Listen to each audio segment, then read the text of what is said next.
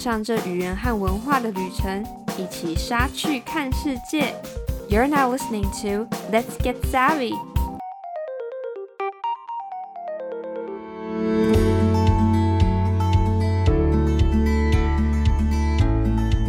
Hi, I'm Savanna. Welcome back to our monthly series of This is Taiwan.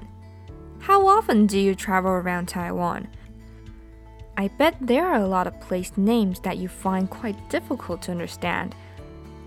In Taiwan, places are named in several different ways, which could often come from different languages, such as Japanese, Dutch, or Spanish.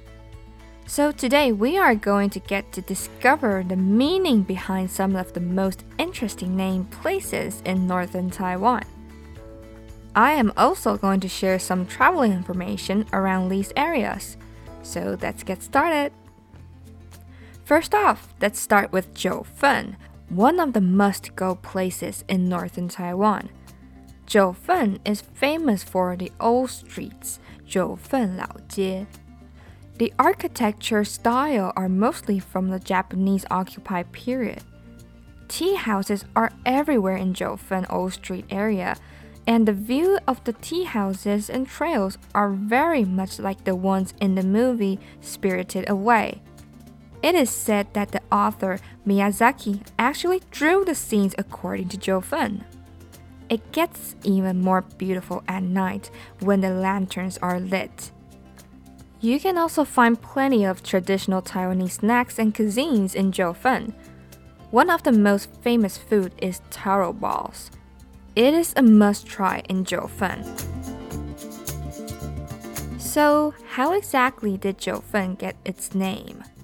If translated directly, it would be nine portion, like nine portion of something, but of what?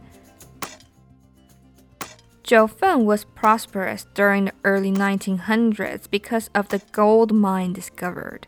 But way before that, camphor trees were grown there, and refining camphor was the main business in the area. There were 90 furnaces for refining the camphor, and back then, every 10 furnaces were counted as one share. So Jiufen got its name because of it having 9 shares. Next, let's have a look at Beitou. You've probably heard of this name if you ever taken MRT in Taipei. Located in the north of Taipei City, Beitou is a popular destination for hot spring lovers. The hot springs in Beitou contains sulfur, which has a strong smell, and has benefits such as treating skin irritations and infections. The character Bei means north, while Tou means to throw, but the origin of its name has nothing to do with these meanings. Actually, Beitou came from the language of the plains indigenous peoples that lived in the area. The people named this place Kipatau, which means witch. There is a saying that the people thought the constant heat that came from the ground was because of witchcraft. Before the Japanese came to Taiwan, the sulfur here was mined to trade. It was the Japanese who brought the onsen culture to Taiwan, which made hot spring a thing in Beitou. Beitou is conveniently located in Taipei, where you can reach taking the MRT. Other than enjoying the hot spring, you should also visit the Beitou Hot Spring Museum. It's a historic building built in 1913 that used to be a hot spring bathhouse.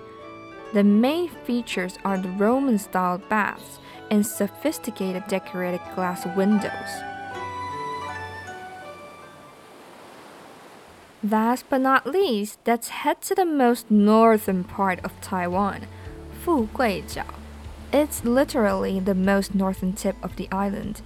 There is the Fuguijiao Lighthouse, which was originally built by the Japanese in 1896. But it got partially destroyed in World War II. So then it was rebuilt in 1962. Standing in front of the lighthouse, you could enjoy the breathtaking view of the sea as well as the cool looking rocks along the coast. So, how did Fuguijiao got its name? Fugui is translated into rich or wealth in Mandarin, while jiao is corner or edge.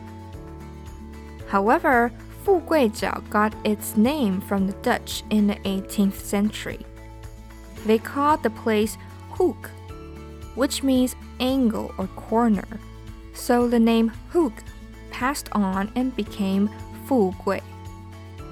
There are plenty of seafood restaurants near Fuguijiao, around Fuji Harbor, which got its name just like Fuguijiao. Many people would come to the harbor to buy fresh seafood too. It's also pretty interesting to look at all the different and sometimes weird looking fish and squids.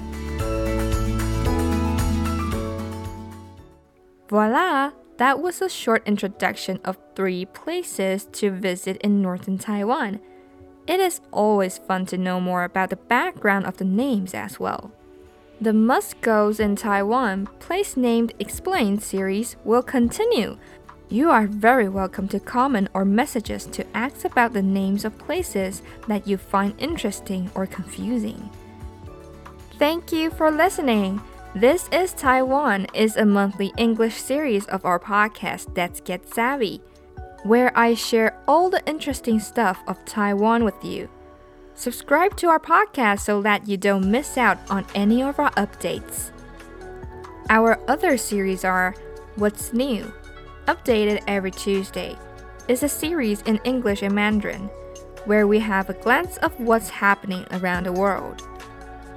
Smart Lingua, updated every other Friday, is a series in Mandarin where we learn about fun facts about different languages and some language learning tips. Culture Express, updated every other Friday, is also a series in Mandarin where we talk about cultures and customs around the world. Do follow us on Instagram at Let's Get Savvy for more information. Thank you again for listening, and until next time, ciao!